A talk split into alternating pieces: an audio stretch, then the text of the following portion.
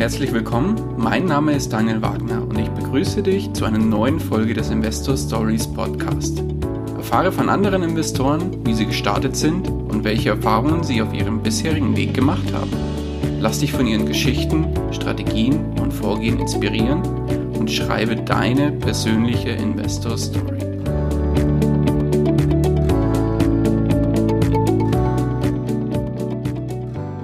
Bevor wir zur eigentlichen Podcast-Folge kommen, möchte ich dir noch kurz unseren Werbepartner vorstellen. Diese Folge wird dir präsentiert von OnVista. Bei OnVista, dem Portal rund um das Thema Börse und Geldanlage, kannst du kostenlos Musterdepots und Watchlisten von Börsenexperten abonnieren, somit deren Anlagestrategien nachverfolgen und dir Inspiration für deine eigenen Investments holen. Um das Ganze nutzen zu können, musst du dich nur einmalig für den kostenlosen OnVista-Bereich registrieren und kannst dann sofort loslegen. Den Link dazu findest du in den Shownotes zu dieser Folge. Und jetzt wünsche ich dir viel Spaß bei der kommenden Podcast-Folge. Hallo und herzlich willkommen zu einer neuen Folge des Investor Stories Podcast. Heute zu Gast bei mir Matthias Schmidt. Grüß dich, Matthias. Hallo, Daniel. Ja, schön, dass du dir Zeit genommen hast. Zur ja, Primetime kann man ja schon gar nicht mehr sagen. Wir haben jetzt 21 Uhr. Und ja, Du, ich habe gesehen, vorher im Vorgespräch haben wir noch per Video kurz äh, uns unterhalten. Hab gesehen, du bist ja hier im Dachgeschoss gerade unterwegs. Ich hoffe, das ist nicht viel zu warm. Ich bin hier im Keller, im sehr, sehr kühlen Keller mit angenehmen 21 Grad. Ich hoffe, bei dir hat es ein bisschen, zwar ein bisschen mehr, aber ich hoffe nicht allzu viel mehr. ja, es lässt sich ganz gut aushalten hier mit offenen Fenstern. Ist es eigentlich sogar recht angenehm inzwischen am Abend. Sehr gut. Okay, dann, Matthias, bevor wir aber mit dem Interview selber starten heute und so ein bisschen über deine persönliche Geschichte sprechen, äh, stell dich vielleicht unseren Hörern ganz kurz vor, damit sie es wissen, wer, mit wem sie es zu tun haben. Ja, mein Name ist Matthias Schmidt. Ich bin 44 Jahre alt, verheiratet, habe eine Tochter. Ähm, angefangen mit Börse habe ich eigentlich so das erste Mal, dass ich in Berührung gekommen bin, war 1987. Mein Vater hat damals die ersten Aktien gekauft und dann haben wir uns in der Folgezeit um die Zeitung jeden Morgen gestritten. Nämlich da war der Wirtschafts- und der Sportteil immer zusammen drin. Und mein Vater wollte eigentlich immer den Wirtschaftsteil lesen, weil sie ihn die Aktienkurse natürlich interessiert haben, während ich eigentlich immer den Sportteil wollte. Und irgendwann hat er dann mal gesagt, Mensch, schau dir das mal an, das könnte dich auch interessieren. Und so bin ich eigentlich das erste Mal mit Aktien in Berührung gekommen, habe in der Zeit dann einiges an Börsenspielen mitgemacht, habe dann 19 also habe dann 1994 BWL-Studium angefangen, habe in der Zeit auch mich intensiv mit Aktien beschäftigt und habe ja einen Tag nach meinem 18. Geburtstag dann auch mein erstes Wertpapier gekauft und investiere eigentlich seitdem regelmäßig. Habe 1997 war das einen eigenen Infodienst US Aktien News gegründet. Das war ein E-Mail-Newsletter für US-Aktien mit ein bisschen Wochenbericht und so weiter und habe dann 1998 während meinem Studium bei Börse Online angefangen als Redakteur für Auslandsaktien plus Derivate und andere Geschichten. Und ja, drei Jahre lang war ich bei Börse Online fest angestellt. Danach habe ich als Freiberufler weitergemacht, habe als Freiberufler neben Börse Online auch dann für die Financial Times Deutschland geschrieben, bis 2012 auch noch, bis sie eingestellt worden ist. Und während dem Studium haben wir schon mit Freunden zusammen 1999 unsere erste eigene Aktiengesellschaft gegründet. Das war so die Gründerzeit des neuen Marktes und wir haben uns gesagt, naja, okay, in Aktien investieren ist schön und gut, aber lass uns mal eine eigene AG gründen. Und dann haben wir als fünf Freunde zusammen eine AG gegründet, damals ITS Innotech AG geheißen, die heißt inzwischen Scribo West AG. Und zwei Jahre später haben wir dann auch meine eigene AG gegründet, die HWPH AG, also die, an der ich heute die überwiegenden Anteile habe und ähm, deren Vorstand ich heute auch noch bin. Und in der HWPH AG haben wir in der Zeit ein Geschäft entwickelt, nämlich das Auktionsgeschäft mit historischen Wertpapieren. Also wir versteigern alte Aktienurkunden, die gesammelt werden, ähnlich wie Briefmarken, Münzen oder Geldscheine. Und das ist also im Prinzip lebendige Finanzgeschichte, sage ich mal. Und ja, und in diesem Jahr im März habe ich dann wieder angefangen, auch ein bisschen mehr ähm, medientechnisch aktiv zu werden, habe mit finanzgeschichten.com einen eigenen Blog aufgemacht und dazu gibt's dann auch einen YouTube-Kanal, wo ich über Basics der Finanzen berichte und also wirklich Grundlagen ähm, zum Thema Kapitalanlage im Prinzip vermitteln möchte. Das heißt, zusammengefasst hast du eigentlich mit Aktien so gut wie gar nichts am Hut. Ja, eigentlich von A bis Z immer irgendwo mit Aktien äh, in verschiedene Richtungen weg. Mhm. Ähm, also wie gesagt, mal geschrieben, investiert eigentlich immer und selbst eine AG gegründet, ja, alle Aspekte mit dabei. Also beide Seiten auch mal gesehen, sage ich mal. Ja, Wahnsinn. Also sehr, sehr beeindruckend die Geschichte. Das heißt, du bist ja irgendwie immer an der Börse oder irgendwie mit, mit Aktien in Berührung gewesen, seit du klein bist. Wenn ich jetzt nochmal kurz äh, die, die Uhr zurückdrehen darf, du hast ja gesagt, seit 87? Ja, da war ich elf, war noch keine zwölf, als ich angefangen habe, so das erste Mal äh, mit Aktien mir welche auszusuchen, Börsenspiel zu machen und so weiter. Oh, Wahnsinn. Es war noch die Zeit, als die Telebörse so die ersten Sendungen mit, mit Dr. Jünemann und äh, Christa Maria Weißweiler war damals noch und äh, ähm, hieß der, der Schulz noch. Das waren immer so die, die man dann jeden Tag Mittag noch sich am Fernsehen reingezogen hat. Okay. Und äh, aber wie kam es? War, war das durch deinen Vater oder war das allgemeines Interesse? Oder wie, wie kam es, dass du da gesagt hast, Aktien, das ist mein Ding? Ja, er hat, mir, er hat mir damals erklärt, was Aktien sind, was das Ganze ist. Und ich fand das äh, ja faszinierend irgendwo, dass man damit im Prinzip Geld verdienen kann, dass man sich beteiligen kann, dass man auch mit kleinem Geld sich irgendwo beteiligen kann. Ähm, dass man Dividenden bekommt, ist für mich äh, auch heute noch, finde ich das, gerade wenn Leute ganz am Anfang des Investierens stehen, einen ganz elementaren Punkt, die erste Dividendenzahlung. Das habe ich also bei vielen Freunden und Bekannten erlebt, die lange nicht investiert haben. Und der magische Moment war eigentlich, als das erste Mal Geld aus dem Nichts aufs Konto kommt. Quasi fürs Nichtstun. Ja, und das ist einfach, da liegt bei sehr, oder bei, da wird bei sehr vielen Leuten ein Hebel umgelegt. Ähm, und dann entsteht eine Motivation, ja, eine Motivation, Geld frei zu machen für diese Maschine. Ich nenne es immer eine Maschine. Äh, Im Prinzip einzahlen und dann läuft das Ganze und es kommt regelmäßig was raus, ja. Und das ist ein ganz wichtiger Moment und bei mir damals, ja, wie gesagt, ich habe jeden Tag die Kurse verfolgt. Ich habe einfach, weiß ich noch, einfach einen, einen, Zettel genommen, mir ein kleines Depot auf dem, auf dem Blatt Papier zusammengestellt und einfach mal geschaut, wie das Ganze losgeht. Es waren am Anfang so Klassiker, BASF, Bayer, äh, FEBA, dass man damals die Werte, die man beobachtet hat, also klassische DAX-Werte, ja. Und da waren ja die Werte wahrscheinlich, hast du noch auf dem Videotext oder war das in der Zeitung oder wo hast du die verfolgt? Ja, also einmal morgens, wenn die Zeitung immer gekommen ist, klar, und das andere war immer im Radio, ich glaube 13.30 oder so, 13.50 kam immer ähm, die Kurse, dann die Kassakurse durchgesagt. Äh, ah, äh, da war okay. man jeden Tag gespannt am Radio, und, und hat die Kurse äh, gehört. Und natürlich dann irgendwann der Teletext war damals die Quelle, weil Internet gab es ja noch nichts. Ja. Genau, genau. Und als ich angefangen habe, und ich habe meine allererste Order habe ich abgegeben, das war sogar schon 1993, da war ich noch 17. Ähm, die ist aber nicht ausgeführt worden, weil das Limit nicht ausgeführt worden ist. Das war ein Optionsschein, den ich damals kaufen wollte. Und da bin ich teilweise während dem, ich war in der Fachoberschule in Bad Neustadt-Saale und in der großen Pause ähm, bin ich dann im Prinzip hoch in die Sparkasse, Order aufgegeben und dann wieder runtergeflitzt, dass man zum Unterricht da war. Ach, sehr geil. ja, es war, es gab ja keine anderen Möglichkeiten. Handy gab es nicht, äh, Internet ja sowieso nicht. Also von daher muss man andere Wege finden, wie man seine Orders übermittelt. Ja, klar. Ja, oder telefonisch war dann früher wahrscheinlich auch noch so gang und gäbe. Ja, im Zweifel eine Telefonzelle suchen, das wäre es noch, aber das waren jetzt, ich sag jetzt mal, 800, 900 Meter, was es da hoch waren auf die Sparkasse, das hat man schon geschafft. Sehr cool. Okay, das heißt, du hast dann tatsächlich mit, ja, effektiv mit 18 so richtig auch angefangen, ja, in, in Aktien zu investieren und bist quasi durch mhm. deinen Papa drauf gekommen, weil der war, der war, äh, ich denke mal, selber auch äh, investiert an der Börse, oder? Ja, ihn hat 1987 nach dem Crash eigentlich der Bankberater oder der Bankverkäufer, sage ich heute immer, ja. ähm, damals dazu gebracht, hat ihn ähm, motiviert, sich mal die Aktien anzuschauen. Das war auch damals wirklich eine gute Date. Also muss ich sagen, ähm, dass der Banker gesagt hat, okay, schauen Sie es mal an, ist vielleicht was für Sie. Ähm, die Auswahl, die er in den Jahren danach geliefert hat, ähm, ja, war eigentlich weniger glücklich, weil der war einem Phänomen ähm, oder einem Fehler unterliegen, den, dem wahnsinnig viele Leute heute noch unterliegen. Und was ich gerade auch bei Einsteigern immer wieder sehe, es ist eine Vorstellung da, dass eigentlich nur das steigen kann, was gefallen ist. Drum, nach dem Crash hatte er im Prinzip äh, die, den Mut, Kunden anzusprechen, zu investieren, weil die Kurse waren ja niedriger, sie waren ja nicht am Hoch irgendwo.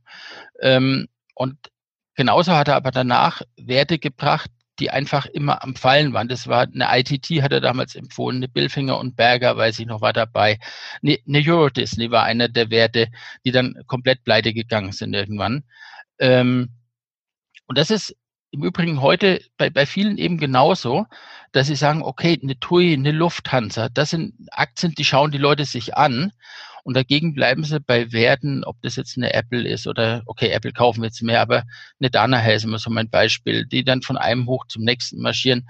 Da ist bei vielen Leuten, glaube ich, manchmal eine Blockade da und ich glaube, das hängt auch einfach mit der Chartdarstellung zusammen. Denn wenn man sich mal ein Chartbild anschaut, wenn der Kurs am Hoch ist, dann ist die obere Begrenzung des Charts auf der Höhe des Hochs. Und damit wird den Leuten rein optisch die Fantasie genommen, dass dieser Kurs weiter steigen kann.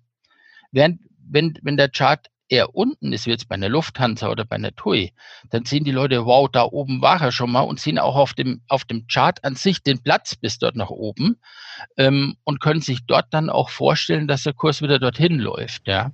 Klar. Also das ist eigentlich, du hast recht, habe mir da noch nie Gedanken darüber gemacht, aber stimmt. Ja, da sieht man ja eigentlich so diese Luft nach oben quasi, wenn der, wenn der Kurs gerade unten ist, wie bei einer TUI oder ähnliches. Ja, klar. Genau, das ist eine reine psychologische Geschichte und vielleicht sollte man einfach mal überlegen, die Charts anders zu zeichnen, dass man einfach grundsätzlich von, vom Hoch nochmal 100 Prozent nach oben drauf schlägt, dass, dass da auch bei guten Aktien Luft ist, weil es ist nichts Verkehrtes, Aktien am Hoch zu kaufen, wenn sie weiterlaufen. Ja, klar. Das stimmt. Ja, wie ist es denn bei dir dann weitergegangen eigentlich, wenn jetzt du sagst, 87 hast du deine, deine erste Order oder deine ersten Aktien dann gekauft? Die erste Order war 93, also 87 habe ich angefangen, habe Börsenspiele mitgemacht, ah, okay. habe damals die komplette Bibliothek, äh, also Stadtbibliothek im, im Kurzentrum in Bad Königshofen war die mit drin, wo ich aufgewachsen bin. Ja. Äh, da habe ich äh, in, zum Thema Börse, Finanzen, Wirtschaft jedes Buch vorwärts und rückwärts gelesen. Und irgendwann war dann Schluss, dann habe ich mir eigene Bücher besorgt. Und dann natürlich beim Studium ähm, habe ich ja noch mehr, ja sehr viel eigentlich gelesen. Ähm, und da, was, was da immer ganz interessant fand, war, ich habe die Gelegenheit im Studium genutzt, vor allem alte Ausgaben von der Börsenzeitung zu lesen. Weil das Interessante war, ich wollte mich immer da reinversetzen, wie haben die Leute gedacht, als diese Situation war. Weil im Nachhinein lassen sich viele Situationen ja schön darstellen, sage ich jetzt mal. Klar, man hätte 2008, 2009, 2009 im März hätte man kaufen müssen, sage ich jetzt mal, ja. Aber wenn man die Zeitungen, die Berichte von damals liest, da war komplette Diskussion, die Welt geht unter. Da haben große Konzerne sich mit Anleihen, die für diese 10% Zinsen pro Jahr bezahlt haben, haben die sich verschuldet, ja, um liquide zu sein, nur um Liquidität zu haben. Das war Fakt damals. Hat keiner gewusst, wo die Liquidität herkommen soll, um im Prinzip die Firma eins, zwei, drei, vier Monate weiter zu finanzieren. Und es ist halt ein Unterschied, ob man im Nachgang sieht, ja, es war ja klar, 2009, das Ganze hat sich alles wieder erholt und so weiter. Ähm, oder ob man im Prinzip das Ganze mit der Stimmung aus dieser Situation raus, in der es entstanden ist oder in, in der es äh, gelebt worden ist oder basiert ist, eben liest. Und darum kann ich Leuten auch immer nur empfehlen, also gerade ist die Zeit 99, 2000, was den neuen Markt betrifft und auch die anschließende Krise und auch 2008, 2009. Alte Ausgaben vom Spiegel sind teilweise sogar inzwischen kostenlos im Netz durchaus mal die, die Wirtschaftsgeschichten aus der Zeit lesen, was damals diskutiert worden ist, was, wie wirklich die Stimmung zu dieser Zeit war, das gibt ein deutlich besseres, äh, einen, einen, sehr guten Lerneffekt meiner Meinung nach, ähm, wie man sich in Krisen dann verhalten soll, weil man dann eher wieder Hoffnung schöpft, dass es aufwärts gibt und im Prinzip auch sich bewusst ist, dass eigentlich, wenn die Nacht am schwärzesten ist, eigentlich ja der Tag am nächsten ist, so in etwa, ja. Mhm. Ja, spannende, spannende Möglichkeit, das wirklich mal zu sehen. Auch das ist ein ganz, ganz toller Tipp, wenn jemand sagt, ich will mal so ein bisschen lernen, wie so die, ja, die Kurse entstehen oder was eigentlich so passiert, wenn andere sagen, es geht jetzt komplett nach unten und letztlich ist es dann vielleicht nach oben gegangen, ja, und es ist auch sehr, sehr spannend. Ja, klar. Kann man im Übrigen auch sehr gut sehen, wenn man die ganzen Crash-Propheten sich anschaut, ähm, die seit Jahren immer wieder den Crash prognostizieren. Da ist es auch gut, einfach mal sich die Beiträge von vor fünf, von vor sieben, von vor zehn Jahren äh, anzuschauen. Und dann weiß man auch um die Glaubwürdigkeit von jemandem, der seit zehn Jahren predigt, die Welt geht unter, ja. Ähm, ja, sage ich einfach nur eins, abschalten. Weil im Prinzip lässt sich nur Kirre machen und, und lässt sich eigentlich nur zu Fehlentscheidungen verleiten. Ja, klar. Und ja, jetzt die spannende Frage, wie ist es dann bei dir? Wenn du sagst, 93 hast du dann angefangen, wie ging dann mhm. dein Weg weiter mit, mit dem Investieren? Ich habe 93, also ich habe auch ein, ein, Video im Übrigen dazu gemacht, mhm. äh, die zehn Fehler in den ersten, meine, meine zehn Fehler in den ersten drei Jahren an der Börse. Ähm, und der erste Fehler ging eigentlich los mit meinem ersten Kauf. Ich habe am Tag nach meinem 18. Geburtstag, ich glaube der 18. war Faschingsdienstag, also am Tag danach, weil die Börse offen, dann habe ich lang ersehnt einen äh, D-Mark US-Dollar Call gekauft.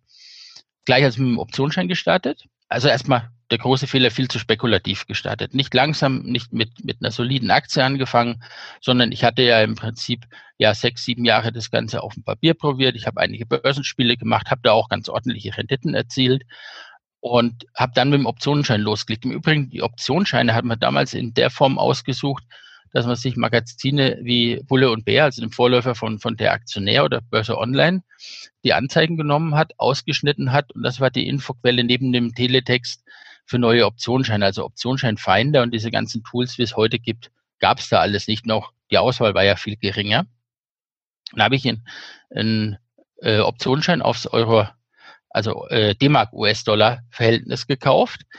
Äh, der lief gegen mich und was ich natürlich dann gemacht habe, war nach zwei, drei Monaten gleich den nächsten Fehler nachgesetzt, nämlich ich habe einen weiteren Schein gekauft, diesmal noch spekulativer, also höhere Hebel, kürzere Laufzeit, mit dem Ergebnis, dass im Prinzip beide Scheine äh, am Ende wertlos ausgelaufen sind. Und in der Zeit habe ich dann noch zwei, drei Aktien gekauft. War einer der ersten war die Omega Environmental, war auch habe ich sehr viel daraus gelernt im Nachhinein, weil das war ein kleiner amerikanischer Umwelttechnologiewert, der damals in der Dreisat-Börse vom Sven Jösting von Dominik und Dominik vom Brokerhaus empfohlen wurde.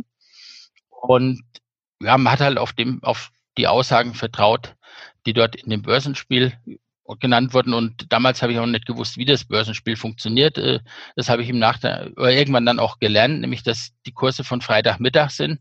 Es wird dann aufgezeichnet, die Sendung. Freitagabend wird sie ausgestrahlt. und jeweils, gut. wenn die Leute am Montag gekauft haben, waren die Kurse 20, 30 Prozent höher. Die Kunst war halt äh, im Prinzip, dass derjenige möglichst enge, sexy Werte genommen hat, damit möglichst viele Leute am, am Anfang der Woche dann gekauft haben.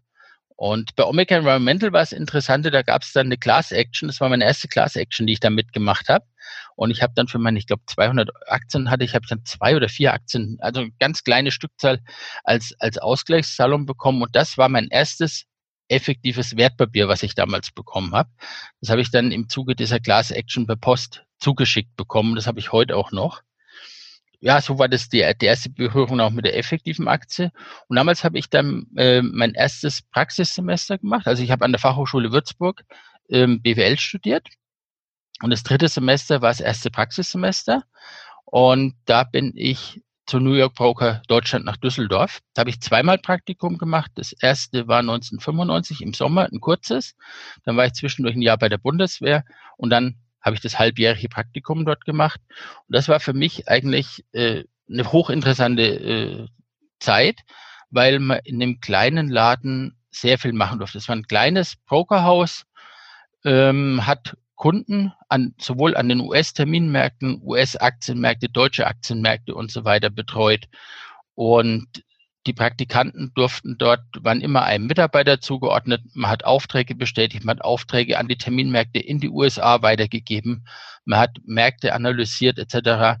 Und das war eine sehr spannende Zeit, weil man sehr, sehr nah und sehr intensiv am Markt dran war und da auch sehr viel gelernt hat. Und da habe ich auch das erste Mal so für den US-Markt ähm, ja, einen recht guten Einblick bekommen inklusive der ganzen Terminmärkte. Also wir haben da für die Kunden auch von Orangensaft über Schweinebauch äh, alle möglichen Orders platziert. Da war ganze, das ganze Spektrum eben mit dabei. Okay, und jetzt sagst du selber, du hast viel zu spekulativ angefangen mit Optionsscheinen. Hattest du eine Ahnung davon, was du da tust, in was du da investierst, oder war das eher so, ach, ich probiere das jetzt mal aus? Ja, nee, also die, die theoretische Ahnung, äh, das, das Background-Wissen hatte ich mir zu dem Zeitpunkt angeeignet. Also okay. ich habe gewusst, was ein Optionsschein ist, wie er funktioniert, ich habe die Risiken gekannt. Aber da ist was passiert, was im Übrigen ähm, auch durchaus vielen anderen Leuten passiert ist, und nämlich du bekommst eine gewisse Sicherheit, indem du Sachen auf dem Papier machst. Also in dem Moment, wo du ein Musterdepot auf Papier führst, funktionieren Geschichten, weil du relativ ja, spontan entscheidest. Du gehst einem gewissen Gefühl nach, du gehst, du probierst aus, du machst. Und das ist beim, gerade beim Traden, sagen wir, glaube ich, häufig das, was, was recht gut funktioniert. Ähm, als es dann ums echte Geld ging, hat, setzt ein Effekt ein, man möchte auf jeden Fall richtig liegen. Und dann nimmst du nur Sachen, wo du dich 100, wo du dir 100% sicher bist. Ähm, und ich war mir damals sicher, dass äh, der, der US-Dollar gegen die D-Mark weiter steigen wird und so weiter, weil hat ja vorher fünfmal auf dem Papier, war mal richtig gelegen. Und darum hatten wir es dann auch gemacht. Und das sehe ich heute auch bei einigen Leuten, die ähm, Depots zum Beispiel öffentlich machen oder solche Geschichten, ähm, dass sie Sachen auswählen, die sie für besonders sicher halten. Also das war jetzt zum Beispiel bei Wirecard so eine Sache, dass viele die drinnen hatten, weil sie war ja optisch günstig bewertet. Und wenn ich eine Aktie auswähle, die ich reinnehme, nehme ich dieses Wertpapier, wo ich eigentlich sage, ja, also wenn die nicht steigt, was soll dann noch steigen, ja? Und da ist eine extrem, also das habe ich gesagt in, in, im Nachgang auch, auch häufiger noch beobachtet, auch bei anderen Leuten, dass es eigentlich immer so ist, wenn man sich sehr sicher fühlt, dann geht es meistens schief. Und das war so bei mir am, am Start. Eine Wende hat eigentlich dann die Deutsche Telekom gegeben. Als die nämlich kam, das war so eine der ersten Sachen, das war Ende 96, da war ich bei, bei New York Poker noch die Zeit, genau. Und damals habe ich ähm, den Kunden dort, wir waren kein Emissionsbank, aber ich habe den Kunden sagen können, Leute, zeichnet die Telekom. Ich hatte nämlich damals einen Kontakt zu Schnicke und Partner und habe jeden Tag am Telefon die Graumarktkurse, die vorbörslichen Kurse abgefragt und mir war klar, dass die deutlich im Plus sein wird. Und wir haben damals für die ganze Familie, für alle Freunde, Bekannten, habe ich ermuntert, ermuntert, zeichne Telekom. Das war damals, glaube ich, 28 Mark 50 oder was der Ausgabepreis war. Das war mit 32, 33 Mark hat es dann aufgemacht. Das war ein sicherer Gewinn. Und nachher ist er auch noch prima weitergelaufen. Und danach habe ich, war einer der entscheidenden Momente ein Buch, das ich gelesen habe, und zwar Der Weg nach vorn von Bill Gates. Und das ist im Übrigen auch was, was ich heute noch sehr gern mache und wo ich mit die besten Investmententscheidungen draus getroffen habe, nämlich nicht Börsenbücher lesen, sondern Biografien von erfolgreichen Leuten lesen. Und Bill Gates hat mich damals richtig fasziniert in dem Buch. Er hat dann eine Vision aufgezeigt von dem, wie er das Ganze, weil er hat seine, erstmal seine Geschichte auch natürlich miterzählt. Und das war der Grund, wo ich 1997 Microsoft gekauft habe, Intel, Oracle, Amgen, ja, ich glaube, das waren so die, die Werte, die ich damals gekauft habe und die ich auch recht lange bis Ende 99 gehalten habe. Und das war einfach eine, eine Zeit, wo ich anders investiert habe, wo ich angefangen habe, anders zu investieren, deutlich längerfristig, deutlich weniger spekulativ.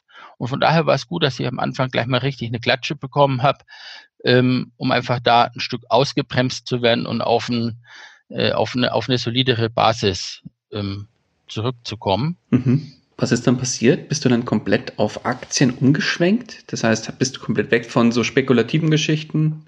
Zu dem Zeitpunkt habe ich zwar kleinere Sachen, Derivate immer noch gemacht, aber ich sage mal, 95 Prozent vom Depot waren Aktien. Und ich habe relativ viel langfristig damals angelegt in den soliden Sachen und mit einem kleineren Teil spekulativ zu Zeiten des neuen Marktes. Da habe ich damals dann auch einiges getradet. Also ich weiß im Jahr 99, 2000 habe ich recht aktiv gehandelt und da waren auch einfach Spielchen möglich, ähm, die einfach nur Wahnsinn waren. Ich habe es die Tage in einem Video erwähnt. Äh, das war damals Data Design, das weiß ich noch.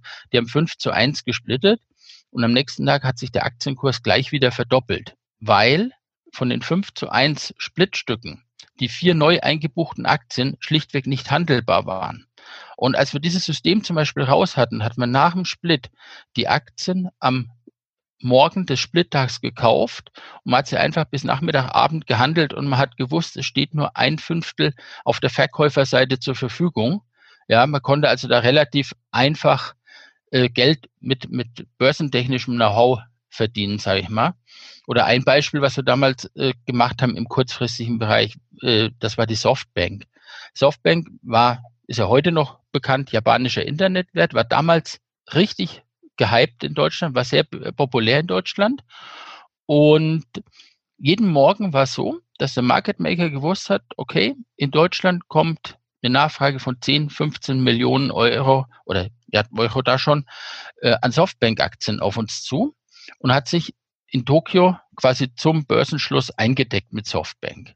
Aufs Buch genommen und hat gewusst, okay, die kann ich mit ein, zwei Prozent Aufschlag in Deutschland verkaufen. Und was wir irgendwann festgestellt hatten, wenn wir bei Freunden zusammen war, dass in dem Moment, wo diese 10, 15 Millionen Euro Volumen durch waren, hat der, hat der Makler immer mehr Aufschlag auf Softbank genommen, weil zu der Zeit sind die Kurse jeden Tag 1, 2 Prozent gestiegen.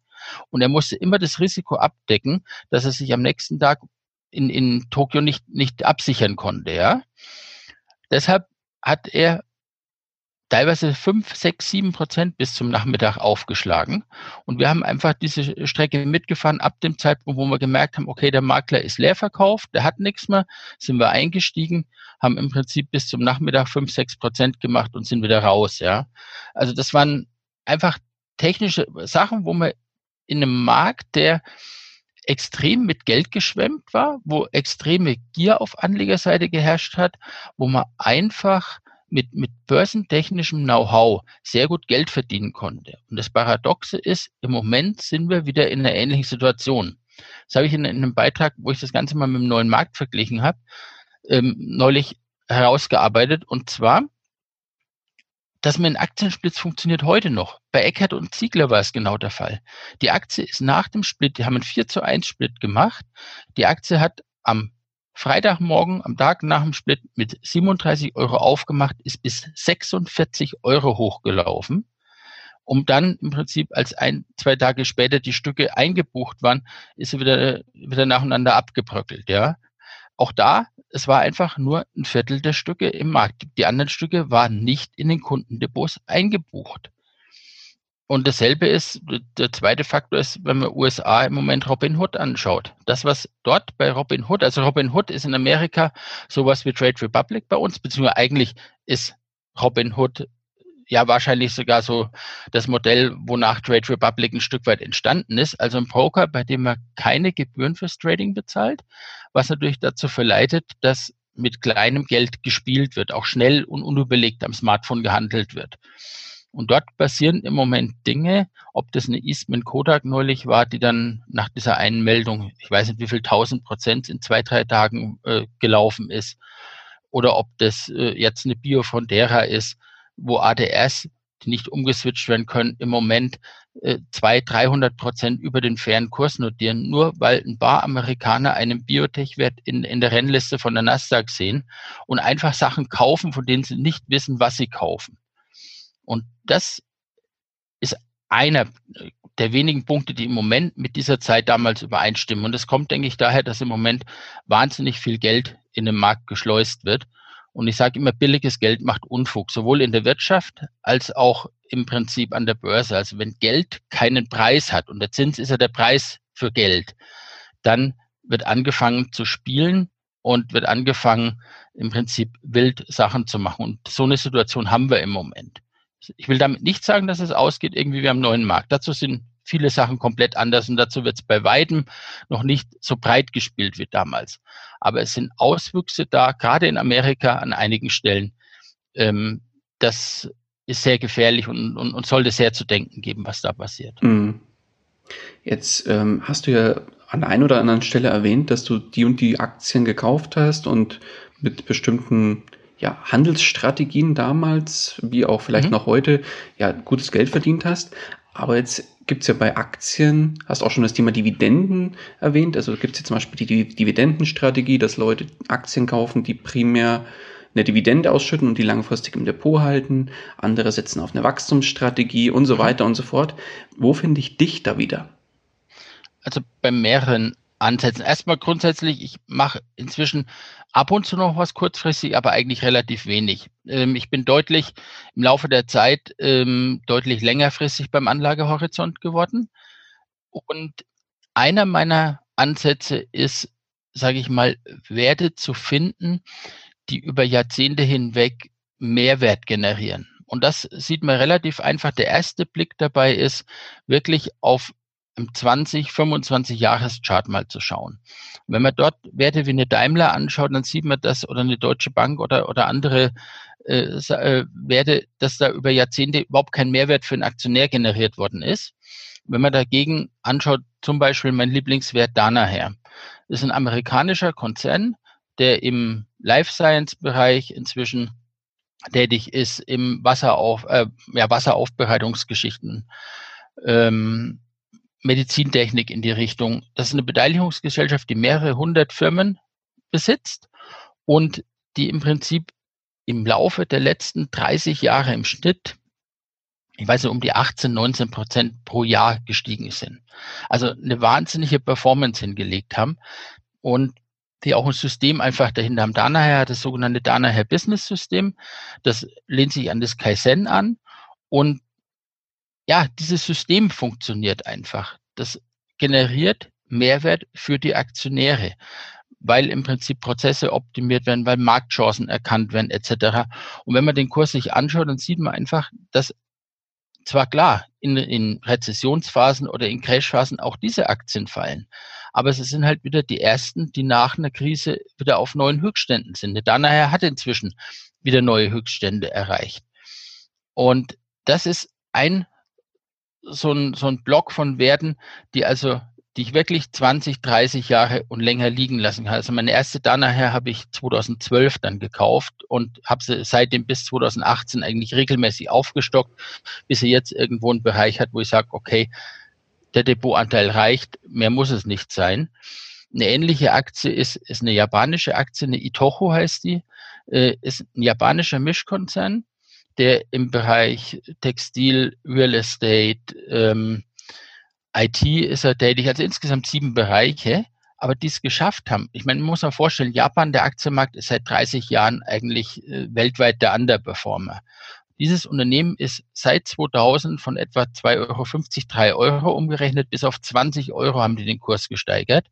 Und die Aktie steht aktuell mit einem 8er KGV und einer fast 4er Dividendenrendite da. Da muss ich sagen, ja, das finde ich interessant. Vor allem, ich sehe, die haben über 20 Jahre lang relativ konstant über drei Krisen hinweg im Prinzip Mehrwert für die Aktionäre generiert. Ähm, das ist ein äh, eine Säule, äh, nach der ich inzwischen investiere. Und eine zweite ist eine personenorientierte. Das heißt, ähm, die geht danach, was auch das Management betrifft, weil häufig es so ist, dass das Management, ein guter CEO schafft es, richtige Weichen zu stellen. Und einer dieser Fälle ist zum Beispiel eine Nestle. Wenn wir da anschauen, der CEO kam von Fresenius Fresenius ist nach seinem Abgang nicht wirklich gut gelaufen. Ähm, Nestle habe ich 2016, glaube ich, gekauft und habe es seitdem. Und wenn man sieht, wie sich seitdem Nestle unter seinem seine Ägide jetzt entwickelt hat, ist es klasse. Ein anderes Beispiel, was ich selbst nicht habe, aber was, was in die Kategorie fällt, ist zum Beispiel der Kasper Rostedt, der vorher bei Henkel war. In seiner Zeit, als er bei Henkel war, ist Henkel sehr gut gelaufen. Dann ist er zu Adidas gewechselt. Seitdem läuft es bei Adidas sehr gut. Und zu diesen werden es zum Beispiel einer, der im Moment noch ein bisschen hängt, wo ich aber noch guter Dinge bin, dass es dreht, ist die General Electric. Dort habe ich eine kleine Position drin, weil es durchaus äh, passt zur anderen Strategie nicht dazu, nämlich also im Prinzip, dass sie langfristig Mehrwert generieren. Da haben sie die letzten Jahre einige Fehler gemacht. Aber der CEO, der jetzt bei General Electric ist, war der frühere Danaher-Vorstand. Und Larry Kalb, der hat zu seiner Zeit bei Danaher über 10, 15 Jahre wahnsinnig Mehrwert für die Aktionäre geschaffen. Und schade, dass Corona jetzt dazwischen gekommen ist. Also bis Ausbruch der Corona-Krise hat General Electric sich wieder deutlich besser entwickelt. Er hat wahnsinnig viel geändert im Konzern. Er hat vor allem den Punkt äh, Cashflow in den Griff bekommen. Und da zeigt sie eben, also dass eine richtige Person, die richtige strategische Entscheidung an der Spitze trifft, in so einem Konzern schon viel machen kann. Corona hat GE jetzt wieder deutlich zurückgeworfen, Allerdings die letzten Wochen, also ich glaube an das, was Larry Kalb macht. Er hat da, ja, er hat es vorher bewiesen und ich glaube auch, dass er da durchaus, wenn nicht die gesamte Lage jetzt, also weiter sich verschlimmern sollte, dass er da durchaus Chancen hat, General Electric wieder auf Vordermann zu bringen. Mhm. Wenn du auch bei einer deiner Strategien sehr stark auf Personen schaust, wie ist es denn beispielsweise mit einem zum Beispiel Elon Musk? Hast du auch, bist du auch in Tesla investiert? Ich bin in Tesla investiert. Ich habe es war ganz witzig, nämlich das passt noch zum, zum anderen Ansatz, den ich ganz gern nutze. Mhm. Es war im Frühjahr 2017 habe ich Tesla gekauft. Damals sind wir auf dem Münchner Börsentag mit einigen Freunden gewesen. Und da waren wir am Ende aus den Facebook-Gruppen, kennt man sich, wir waren 15, 20 Leute. Und da war eine heftige Diskussion eben zu Tesla und auch die meisten, ja, hast einen Vogel, äh, das, der Laden passt nicht, äh, die Bilanzierung und so weiter und das ist ein Träumer und so weiter. Und das Zweite ist, ich hatte damals die Biografie von Musk als Hörbuch gehört und das hat mich fasziniert. Also dieser Typ ist ja, er, er ist Freak und das verstehen viele, glaube ich, nicht. Er ist ein absoluter Freak. Was er macht, der wirtschaftliche Erfolg ist, glaube ich, noch nicht mal so das Erste. Er hat eine Mission. Und, und diese Mission will er durchziehen. Er hat äh, viele Ideen und er hat eine Fähigkeit, die man, glaube ich, bei sehr wenigen Leuten findet. Und zwar, dass er wirklich, ja, während wir, also unsere Industrie tickt sehr stark danach nach einer graduellen Veränderung. Also wenn wir ein Auto von 4,8 äh, Liter Verbrauch auf 4,7 runterbringen und im nächsten Jahr auf 4,6, dann ist das ein, ein Riesenerfolg. Ähm, und Tesla denkt, oder, oder Elon Musk denkt im Prinzip komplett anders. Nämlich, warum braucht ein Auto überhaupt Sprit? Können wir nicht einen anderen Antrieb machen? Und dasselbe denkt er bei, bei dem Tunnel, also bei diesem Hyperloop-Geschichte, dasselbe äh, hat er bei SpaceX gedacht, wo er im Prinzip gesagt hat, Moment mal, warum muss eine Rakete immer Schrott sein, sondern wir können die ja auch wieder landen lassen. Und er hat einfach da Vorstellungen, und äh, ja, er, er, er denkt von, von einem Punkt weg, was er haben möchte, auch wenn es noch keinen Weg dorthin gibt. Aber in den meisten Fällen findet er einen Weg dorthin. Und das hat mich damals echt begeistert, als ich, als ich die Biografie gehört habe. Ich habe mir nicht allzu viele, weil ist ja durchaus spekulative, aber ich habe mir damals einige zugelegt, habe jetzt vor kurzem, äh, vor einiger Zeit mit ja, 1300 10.390 habe ich jeweils ein Viertel der Position mal abgegeben. Die andere Hälfte liegt noch da. Jetzt, wenn der Split kommt, wird das Ganze nochmal äh, sich ein bisschen beschleunigen. Und dann schauen wir mal, ob die drin bleibt oder ob die, ob die irgendwann mal weichen muss. Aber einen kleinen Rest werde ich, glaube ich, immer lassen, weil also, wie gesagt, die Person fasziniert mich und äh, es ist großartig, was er leistet. Und ja, auch wir in Deutschland dürfen wir mit der Fabrik in Brandenburg dann ein bisschen was davon abkriegen. Zumindest über die Beschäftigung und über das, was an Steuergeld, Steuergeldern dann vielleicht hier bleibt. Okay. Ja, dann kurz zusammengefasst, dann hast du im Prinzip eine Strategie, die auf den Mehrwert der Aktionäre schaut, eine Strategie, die auf den Mehrwert aus, eigentlich so übersetzt, aus dem Personellen ähm, bringt. Das heißt, dass der CEO mhm. oder der Vorstand entsprechend gut ist. Und mhm. dann als dritten Punkt, habe ich jetzt noch rausgehört, setzt du auch so ein bisschen auf die Dividendenstrategie. Ja, durchaus hin und wieder ein bisschen Dividenden, also eher Dividendenwachstum ähm, ist eigentlich das, weil eine hohe Dividende habe ich, mag ich nicht, weil das ist eigentlich meistens ein Zeichen, dass was faul ist. Also übermäßig, wenn es mal vier, fünf Prozent, sechs Prozent was ist, dann muss man ganz, ganz äh, groß nachfragen, was ist da der Grund. Was ich eigentlich noch, noch ganz gern mag, ich bewege mich in, mit dem ich sag mal 20, 25 Prozent vom Portfolio in Bereichen, was für institutionelle Anleger eigentlich komplett uninteressant ist. Weil ich habe gemerkt, dass man in den letzten Jahren durch eigene Recherche wahnsinnig viel Mehrwert generieren kann in einem wie gesagt, in einem Bereich, wo kein institutioneller hingeht. Und ein Beispiel ist da die Anleihe von Procon.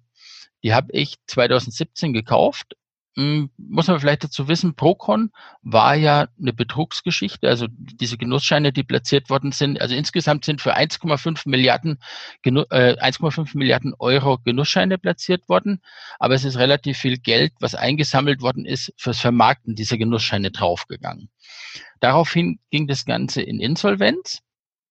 Und der Insolvenzverwalter war ein sehr cleverer Mann, der ist hergegangen und hat das Ganze in zwei Teile geteilt. Er hat gesagt, ein Drittel für 500 Millionen machen wir Anleihen, weil die Windkrafträder, die Procon macht, sind ja gebaut worden. Wir nehmen diese Windkrafträder und die Einspeisevergütung als Sicherheit für Anleihen. Diese Anleihen hat er so hoch überbesichert, dass auf jeden Fall das Geld am Ende der Laufzeit 2030 zurückgezahlt wird. Und die Rückzahlung erfolgt gleichzeitig jährlich. Und zwar immer dann, wenn die Cashflows aus den jeweiligen ähm, Einspeisevergütungen, aus den staatlichen Einspeisevergütungen kommen. Und das Zweite war, er hat eine Genossenschaft gegründet. Die Leute haben dann Genossenschaftsanteile bekommen.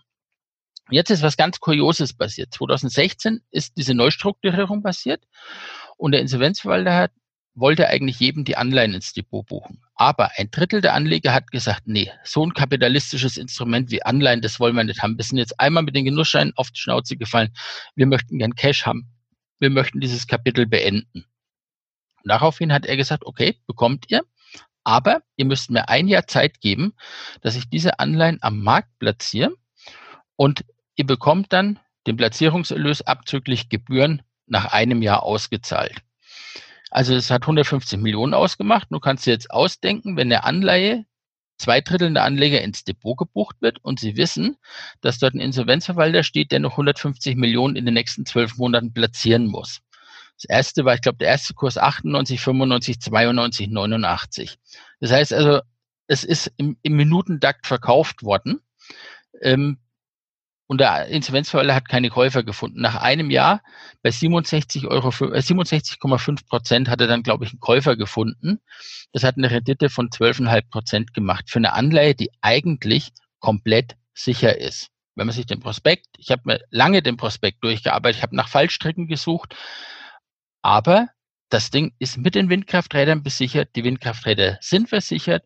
Der Staat zahlt die Einspeisevergütung. Es ist so kalkuliert, dass selbst wenn es relativ windstill ist, wenn wir schlechte Windjahre haben, deutlich genügend Geld reinkommt, um die Anleihen zu bedienen. Es ist eigentlich eine sehr solide Sache gewesen. Aber er hat schlichtweg keinen Käufer gefunden, weil in dieses Ding kein institutioneller Anleger reingeht, weil im Prinzip er 15.000 Kleinanleger gegenüberstehen hat. Er kriegt nie eine große Order schnell ausgeführt. Und so war es dann, dass nachdem dieses Ding platziert worden ist, war der Druck aus, dem, aus der Anleihe raus. Und es kam ein zweiter Faktor dazu. Die ganzen Online-Portale haben die Renditen falsch angegeben, weil im Prinzip in keinem Online-Portal vorgesehen ist, dass es vorzeitige Tilgungen gibt, sondern es sind immer nur die, die Formeln, die hinterlegt sind, sind für Anleihen, die endfällig sind. Das heißt, die effektive Rendite war eigentlich noch ein ganzes Stück höher als das, was die Webseiten angezeigt haben. Und das sind dann Geschichten, da habe ich war ich mir sicher, da habe ich eine relativ gute Position dann gemacht, kriege inzwischen jedes Jahr im Juni kommt dann eine fette Rückzahlung. Und ja, ähnlicher Fall, äh, offene Immobilienfonds in Abwicklung. Das war eine Geschichte aus der Finanzkrise 2007, 2008. Damals haben viele institutionelle Anleger und auch private eine Alternative für Zinsanlagen, für kurzfristige Zinsgelder gesucht und sind damals in Immobilienfonds rein. Die Immobilienfonds konnten wir damals noch quasi täglich verkaufen. Und dadurch, dass über Gutachter quasi jeden Monat oder ja, ich glaube jeden Monat die, die Kurse angepasst worden sind, war das Geld dort drin auch ja, fast mit einer Festzinsanlage versehen. Die mal ein bisschen mehr, ein bisschen weniger, aber eigentlich, man hat jedes, jeden Monat eine Immobilie neu bewertet, die ist ein bisschen hoch bewertet worden und dann ist der Kurs leicht gestiegen. Und 2008 ist das jetzt passiert, dass jeder plötzlich in der Krise Geld wollte. Und damit sind alle durch das Nadelöhr wollten raus. Jeder wollte seine offenen Immofonds in Geld machen. Und da hat man natürlich eine enorme Fristentransformation. Das heißt, wir haben einerseits die Anleger, die wahnsinnig viele Milliarden reingesteckt haben, die sofort Cash wollen. Und auf der anderen Seite haben wir Immobilien, was der Name schon sagt, was was Immobiles ist, was für Jahre gebunden war und was man nicht mal so über Nacht verkaufen kann. Und diese offenen Immofonds hatten eigentlich so um die fünf Prozent Cash-Reserve.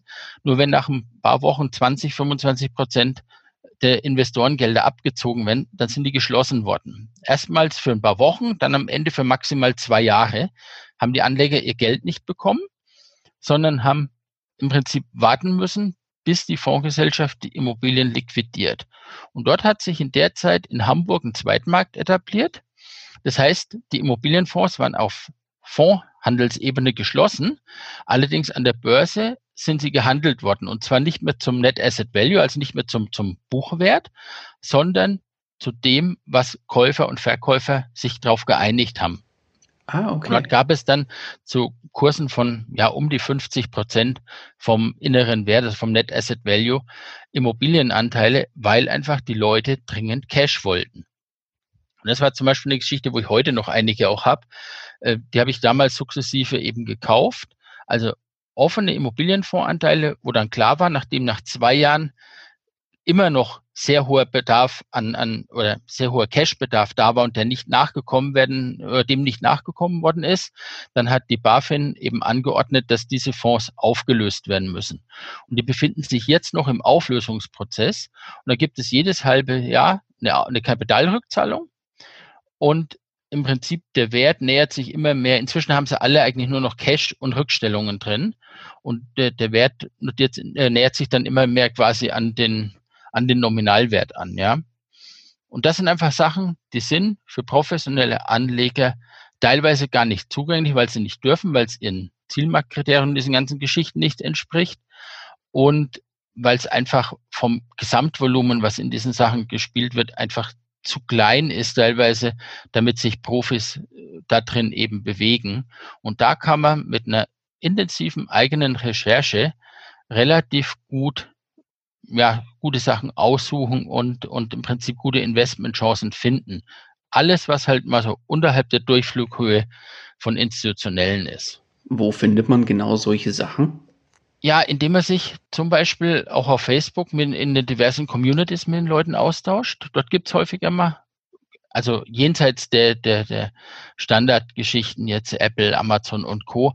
durchaus ganz interessante Hinweise oder Diskussionen. Und ja, in den letzten Jahren gerade, da finde ich, Facebook hat da relativ viel dazu beigetragen, dass sich unter vielen Investoren oder dass auch ähm, sich Freundschaften gebildet haben. Und ich habe ja auch die letzten Jahre zum Beispiel das Privatanlegerforum zusammen mit dem Jonathan Neuscheller organisiert. Ähm, Dort war es so, dass wir ein paar hundert Leute getroffen haben. Wir waren dann eine Woche quer durch Deutschland unterwegs, wo sich Unternehmen präsentiert haben. Und da waren dann zwischen, ich sag mal, 80 und 200, 250 Leute da aus den diversen Communities. Und man hat nach dem, dass sich die Firma präsentiert hat, sind wir noch ein paar Stunden zusammengesessen. Da hat man sehr viele interessante Kontakte geknüpft, hat einfach Sachen erzählt, hat Sachen ja, Fragen bekommen, hat da Hinweise, dort Hinweise bekommen. Also das ist einfach, indem man sich mit der Materie beschäftigt. Manchmal stößt man auch aus Zufall einfach auf so eine Geschichte. Das sind verschiedenste Wege, wo man da rankommt. Und dann muss, muss man halt nachbohren. Und ich sage halt mal, sieht auch so aus, dass man dann zehnmal nachbohrt und neunmal halt ja irgendwo auf den Punkt stößt, okay, war nichts, ja. Ähm, aber das zehnte Mal findet man halt wieder was, wo wirklich was dahinter steckt, ja. Mhm. Sehr, sehr spannend. Sehr, sehr spannend. Und dann setzt du da auch wirklich äh, deine Energie rein und recherchierst und schaust dir Prospekte an oder schaust dir teilweise, weiß ich nicht, irgendwelche Unterlagen an, die dir dann zur, zur Verfügung stehen und so weiter und so fort. Ja, und auch Recherche im Netz. Ich meine, ich habe ja bei Börse Online als, als Journalist und dort auch als investigativer Journalist eine Zeit lang gearbeitet. Ich habe eine Zeit lang den grauen Kapitalmarkt dort betreut.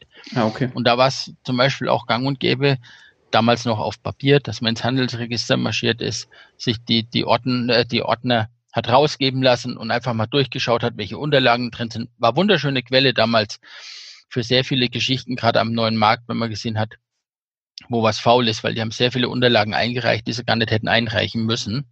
Und ähm, ja, heute online ähm, mit ja, mit Googlen, mit entsprechenden Suchen findet man sehr viel Dokumente, und auch andere Geschichten bei kleinen Werten. jetzt, ja, ein Beispiel äh, war Guillemot heißt das, ein französischer Hersteller. Vielleicht kennen einige Thrustmaster. Das ist ein äh, Hersteller von Lenkrädern für die Playstation. Mhm. Ich bin seit Jahren bei Endor mit ähm, dabei, habe hin und wieder mal investiert und kenne die Jungs schon seit 20 Jahren. Und Endor macht das Wettbewerbsprodukt Fanatec im High-End-Bereich und Thrustmaster ist eher so zweite Liga, sag ich mal. Und Endor hat im April bombastische Zahlen gemeldet. Die haben Anfang April eine Ad-Hoc rausgebracht, dass sie, ich glaube, 92 Prozent Umsatzanstieg im ersten Quartal im Vergleich zum Vorjahr haben.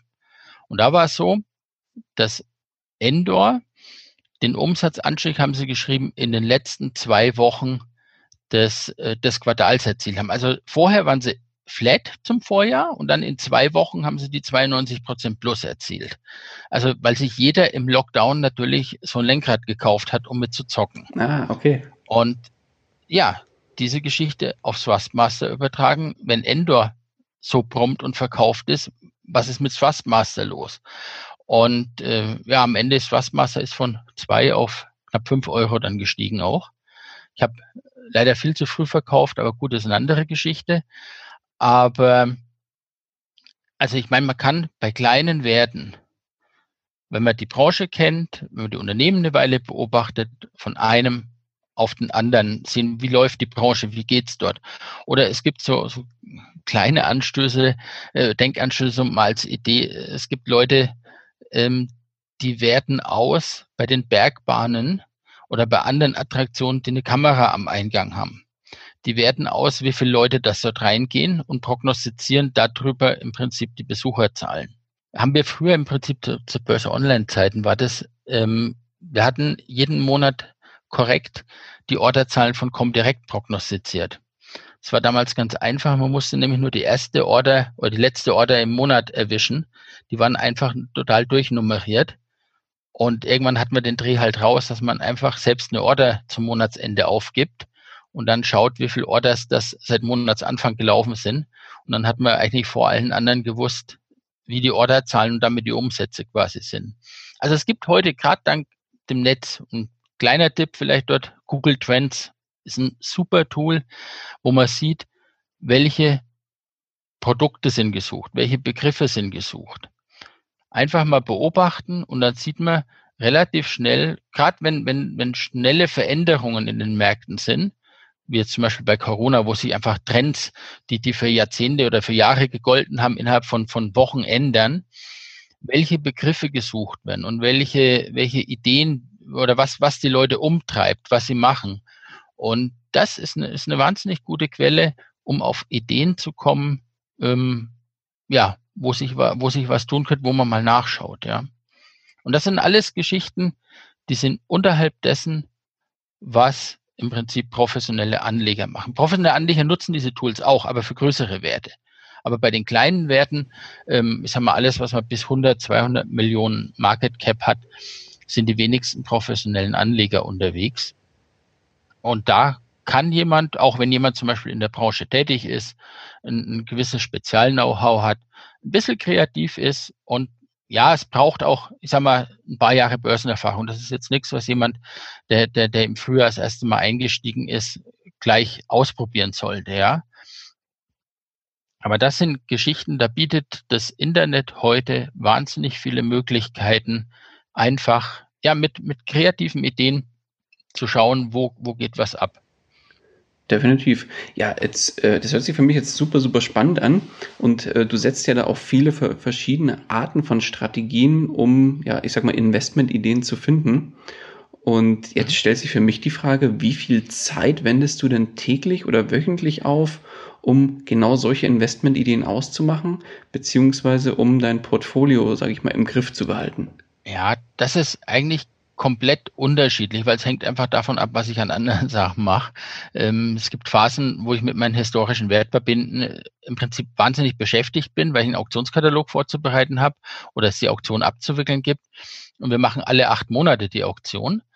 Ähm, und da gibt es aber auch zwischendrin einfach Phasen, wo es dann ja einfach mal ruhiger läuft, wo man sich einfach wieder intensiver um solche Sachen kümmern kann. Ja, also das ist ich das in eine Stundenzahl zu fassen, ist, ist schwierig. Und vor allem auch ist immer die Frage, ja, wenn man sich mit Freunden trifft oder was und, und solche Sachen austauscht oder ja, was ist Arbeit daran oder was ist, wenn man durchs Netz surft und irgendwas was merkt, was, was feststellt.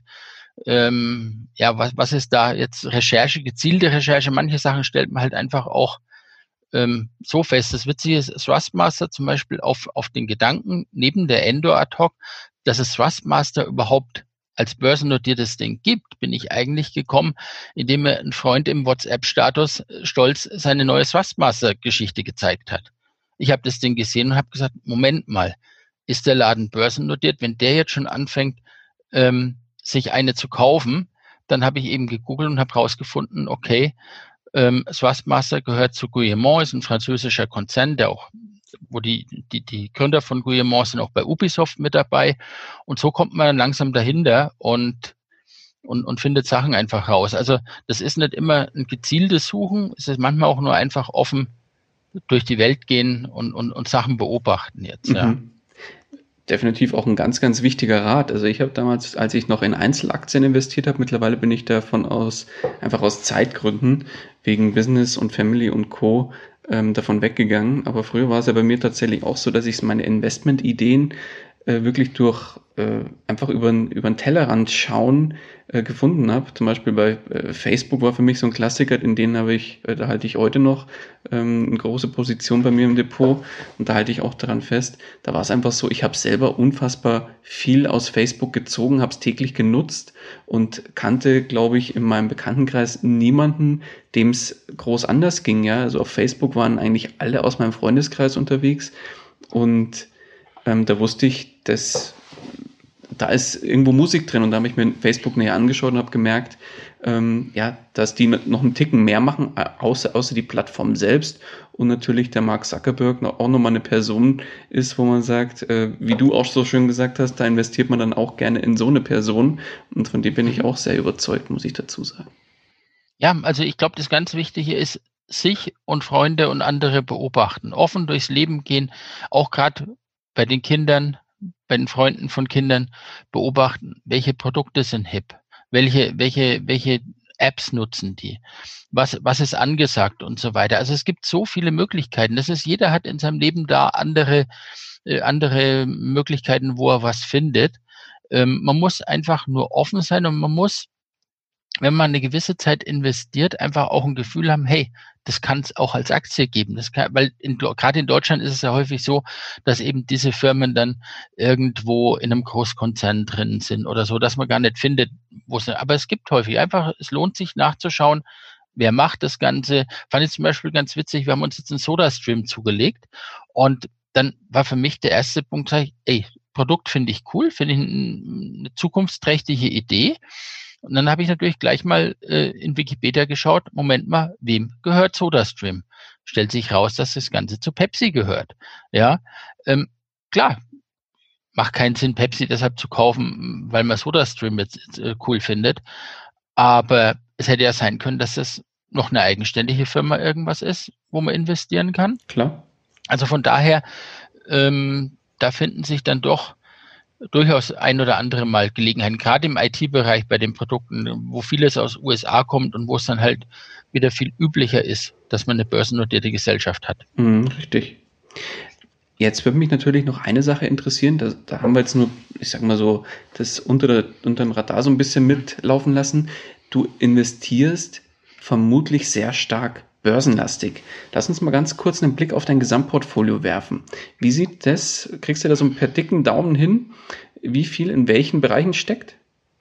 Ich sag mal, was ich zum Beispiel nicht, wir besitzen unser eigenes Haus hier, ein Reihenhaus in der Nähe von München.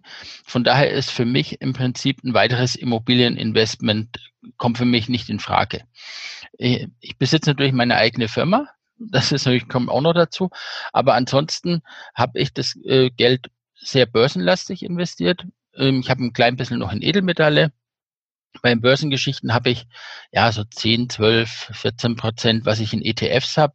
Kommt einerseits daher, dass ich die vor 2008 gekauft habe wegen der Steuerfreiheit und zum anderen im Prinzip auch für mich und meine Frau eine Altersvorsorge auf ETF-Basis auf Rürup noch laufen habe. Also bei Fair, die haben relativ günstige Konditionen und ich kann das Ganze selbst managen, kann bestimmen, wie viel Geld das reinkommt. Da lege ich zum Beispiel in ETFs dann auch an. Und ich habe auch ein paar Geschichten. Ja, neben meiner eigenen Firma sind es nochmal so knappe sieben, acht Prozent vom, vom Depotvolumen, was ich außerbörslich investiere, was bei Freunden, wo ich mich an den Firmen beteiligt habe, wo ich weiß, wer die Leute sind, die das Ganze machen und ähm, ja, wo ich einfach eine private Firmenbeteiligung quasi dran habe, ja. Und ein bisschen Edelmetall und natürlich, was dazu kommt noch, ähm, sind Sammlungsgegenstände. Ich habe selbst eine eigene Sammlung historischer Wertpapiere, also vor allem aus meiner Heimatregion Unterfranken. Und das ist für mich eigentlich interessant, weil das einfach ja Wirtschaftsgeschichte zum Anfassen ist. Ist Frage immer, ob es Konsum oder ob es Investment ist. Es ist eine gewisse Sache, die über lange Zeit wertstabil und auch wertsteigernd sein kann. Also gerade bei historischen Wertpapieren aus China oder Russland oder auch die moderneren Geschichten haben wir gesehen, dass in den letzten Jahren deutliche Wertsteigerungen gab. Und ja, oder ist es Konsum? Weil man sich einfach aus, aus, aus Spaß jetzt irgendwo gönnt, also nicht unter Renditeaspekt, sondern einfach, weil man einfach einen Bezug zu den Firmen hat oder weil man sich für die, für die Geschichte hinter den Firmen einfach interessiert, ja. Mhm. Ja, historische Wertpapiere auch ein sehr, sehr spannendes Thema. Eigentlich wollte ich mich ja heute im Interview auch ein bisschen darüber mit, den, mit dir austauschen, aber aufgrund der fortgeschrittenen Zeit würde ich dich jetzt an der Stelle im Interview einfach mal fragen, ob du Lust nochmal auf eine zweite Folge hast, wo wir das Thema historische Wertpapiere nochmal durchleuchten. Wie sieht's aus? Können wir liebend gern machen, ja. ja? Jederzeit. Weil dann würde ich dieses Thema tatsächlich ähm, nochmal kurz überspringen und würde gerne noch auf zwei andere Themen zu sprechen kommen. Und zwar, jetzt hast du ja schon so schön erzählt, dass du, ja, was deine ersten drei Fehler beim Investieren an der Börse waren. Wenn du jetzt so, ja, eigentlich auf ordentlich äh, Fachwissen und ordentlich Börsenerfahrung zurückblickst, was war denn, wenn du jetzt so auf deine ganzen Investitionen auch zurückblickst, was war denn so dein größter Fehler, den du begangen hast, was das Thema Investieren angeht? Ja, der größte Fehler, der sie eigentlich ist, ist wirklich das zu spekulativ zu investieren.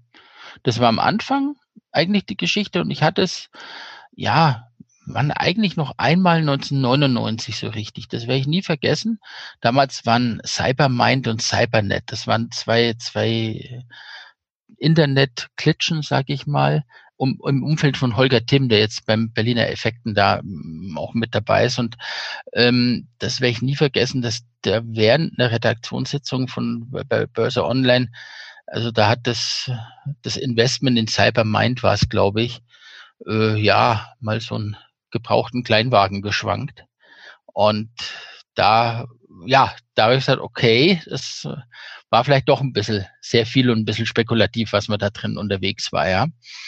Ähm, also das ist eigentlich das, aber das, das findet man, glaube ich, mit der Zeit und man braucht es vielleicht auch am Anfang mal wirklich, dass man einfach mal A, mal unruhig schläft, weil man zu viel Volatilität in einem im, im, Depot hat oder in einer Position hat, weil man einfach mal zu viel investiert. Man muss diese Grenze irgendwo finden, ab der man sich quasi nicht mehr wohlfühlt, ja.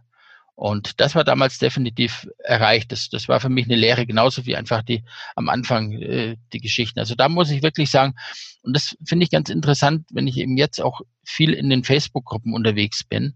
Es sind sehr viele Leute dort, die wirklich mit einer extrem spekulativen Einstellung rangehen und für die einfach Kursgewinne von sechs, sieben, acht Prozent im Jahr nicht genug sind, sondern die, die es mit der Brechstange wissen wollen, die dann deshalb, äh, dann fangen sie eben auch an, in den Pleitewerten zu zocken, wie in, in der Steinhoff oder in der, äh, in der Vapiano oder in, in der Air Berlin und oder jetzt in der, in der Wirecard, ja. Ähm, das ist dann, dann wird versucht, ja, da kann ich ja mein Geld schnell verdoppeln, ja, oder in anderen Penny Stocks, in NetSense und wie sie alle heißen, ja. Und leider kommt dann meistens was anderes bei raus, als man erwarten würde. ja, ist im Übrigen auch, muss ich eine ganz einfache Sache mal vor Augen führen. Die Endstation beim Pleitewert ist in der Regel die Null. Und heute ist noch ein Wert da. Das heißt, rein statistisch gesehen ist der Erwartungswert dieser Spekulation negativ. Weil es im Prinzip jetzt wird Geld reingebuttert und am Ende ist alles null. Erwartungswert ist, ist, ist null de facto, ja. Ähm, und warum glauben die Leute dann, dass sie im Prinzip gerade besser sind? Also sie, sie spekulieren gegen, gegen die Wahrscheinlichkeit. Und dann, dann reichen nicht nur 50,1 Prozent oder 51 Prozent richtig zu sein, sondern im Prinzip bei den Trades braucht es dann 60, 70 Prozent richtig zu sein, ja, um nachhaltig Geld äh, damit zu verdienen. Und das werden sie einfach äh, nicht erreichen. Und wenn man das einmal verstanden hat, das Ziel ist null. Also das Ding wird auf null gehen. Und früher oder später, und irgendwann wird es halt delistet, dann ist es weg, ja. Und wenn das eigentlich klar ist, dann ist es einfacher, der Versuchung zu widerstehen, das Ganze doch mal versuchen zu wollen.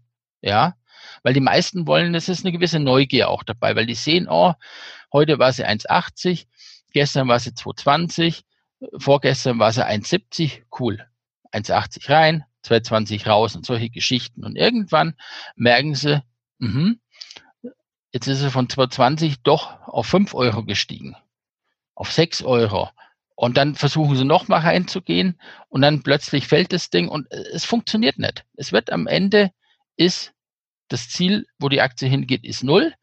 Und in der Zeit wird im Prinzip kein, kein Mehrwert geschaffen. Ja, sondern es wird Wert vernichtet. Und ja, die Anleger, die in Summe alle dort investiert sind, für die wird alle dieser Wert vernichtet. Und wenn das einem einmal klar ist, dann ist es einfacher, diesem, dieser Versuchung zu widerstehen. Oder gleich Lotto zu spielen, weil vielleicht sind da die Chancen dann oft auch höher. die Chancen beim Lotto spielen sind wahrscheinlich wirklich höher als bei Pleitewerten zu zocken, ja. okay. Dann lass uns aber noch mal kurz den, äh, das Blatt einmal umdrehen. Was war der größte Erfolg beim Investieren? Ja, gut, es sind mehrere Sachen, die, die eigentlich schon recht früh recht gut gelaufen sind. Ich hatte meine ersten beiden Tenbacker in der Zeiten 99, 2000. Das erste war die Aktie von New York Broker selbst. Die sind nämlich 1995, glaube ich, in USA an die Börse gegangen. Und die habe ich mir damals gekauft und da hatte ich einfach gesehen, wie der Laden wächst. Und ich habe gesehen, wenn der Laden das Marketing einstellen würde, hätte er ein KGV von eins. Und das Witzige war, im, ich glaube 1995 oder 1996 im Geschäftsbericht von New York Broker hieß es, wir sind stolz, alle unsere Aktionäre persönlich kenn zu kennen. Also sprich, alle Aktien waren im Kundenbestand. Und wenn Kunden verkaufen wollten, dann wurde wieder ein Kunde gesucht, der kauft. Und ich war eine lange Zeit dann der, der der Aufnehmende war, der gesagt hat, na, gebt mir sie mal, ich nehme sie. Und 1998 hat dann ein gewisser Andy Bayer angefangen, als erstes Studien über die ganzen Makleraktien zu bringen. Im Zuge der ganzen beginnenden neuen Marktgeschichte waren die Makleraktien wegen den Börsengängen und wegen dem Börsenhandel und allem plötzlich interessant. Und der erste war äh, Ballmeier und Schulz. Die gingen da richtig ab. Und und so hat er eine Studie nach der anderen gebracht. Und damals kam irgendwann die Studie von New York Broker und äh, dann ist es, das Ding gelaufen. Und äh, ja, am Ende waren es über 1000 Prozent, was ich damit gemacht habe. Und das Zweite, was damals noch war, das war eine Icon Media Lab. Das war eine schwedische Webagentur. Das war zu neuer Marktzeiten. Das war auch, glaube ich, also eines der Geschichten, die ich am längsten am neuen Markt durchgehalten habe. Und zwar die haben wir gekauft, die habe ich gekauft damals, weil Beda Kabel, der war der Chef von Kabel Numidia und Kabel Numidia wollte mit Icon Media Lab fusionieren. Und, und Peter Kabel hat dann mal irgendwann erzählt, wo er eigentlich sein eigenes Unternehmen vorstellen sollte, hat er ewig nur geschwärmt, wie cool Icon Media Lab ist. Und dann haben wir bei Freunden uns die angeschaut und damals war es eben so, die amerikanischen Webagenturen waren exorbitant hoch bewertet. Die am neuen Markt waren nicht ganz so hoch wie die Amerikaner, aber immer noch hoch.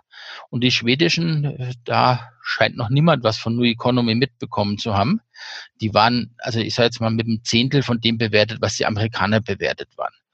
Und da habe ich dann im Prinzip damals die Icon Media Lab gekauft und die habe ich dann genau auch ein Jahr und einen Tag gehalten.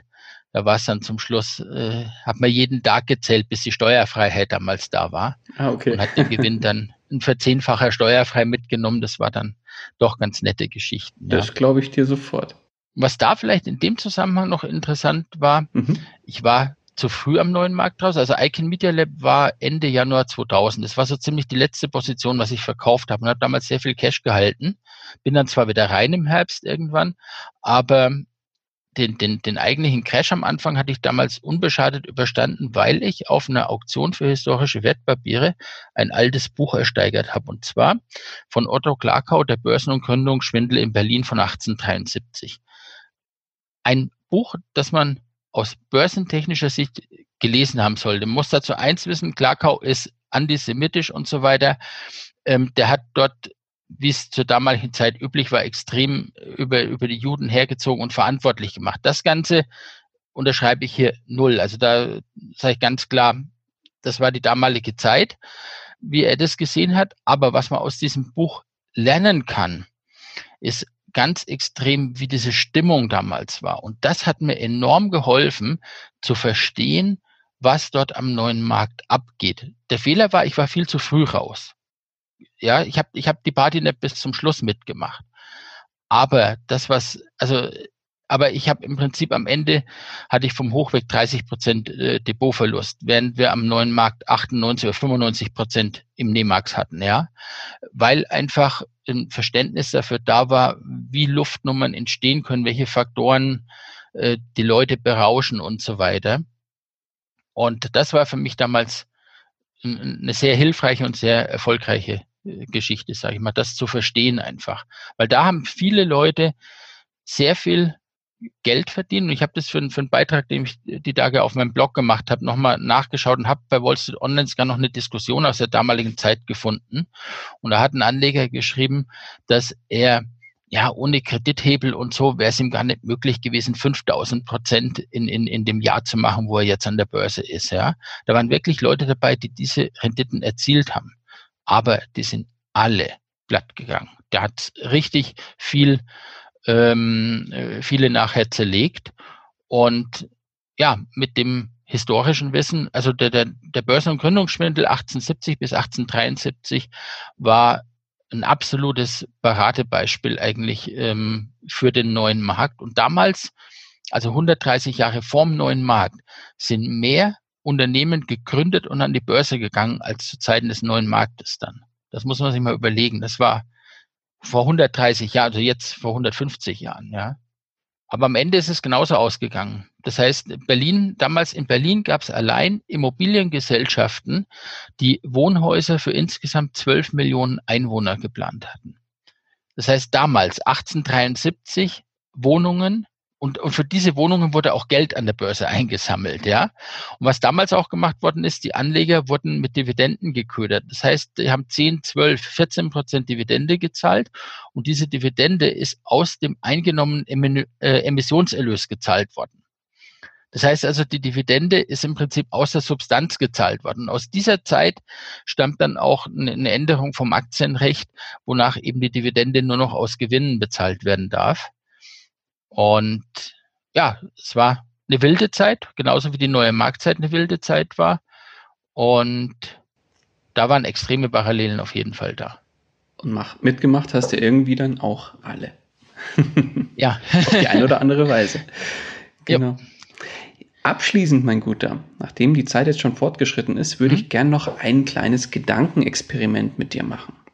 Mhm. Und zwar, jetzt bist du ja, ja mit ganz viel Erfahrung mittlerweile schon gesegnet, was das Thema Börse und Aktienhandel und Co. angeht. Aber jetzt stell dir mal vor, du wachst morgen auf, bist aber jemand anderes. Du wachst quasi in einem fremden Körper auf. Und derjenige hat jetzt einen Angestelltenjob, verdient 1500 Euro netto und hat auf einem Tagesgeldkonto 10.000 Euro als Puffer angespart. Alles andere, was finanziell da ist oder da war bei dir, ist auf Null zurückgesetzt, bis auf die zwei Parameter, die ich dir genannt habe. Dein mhm. komplettes Netzwerk wird dir auf Null gesetzt und mhm. das Einzige, was dir bleibt, ist dein heutiges Wissen.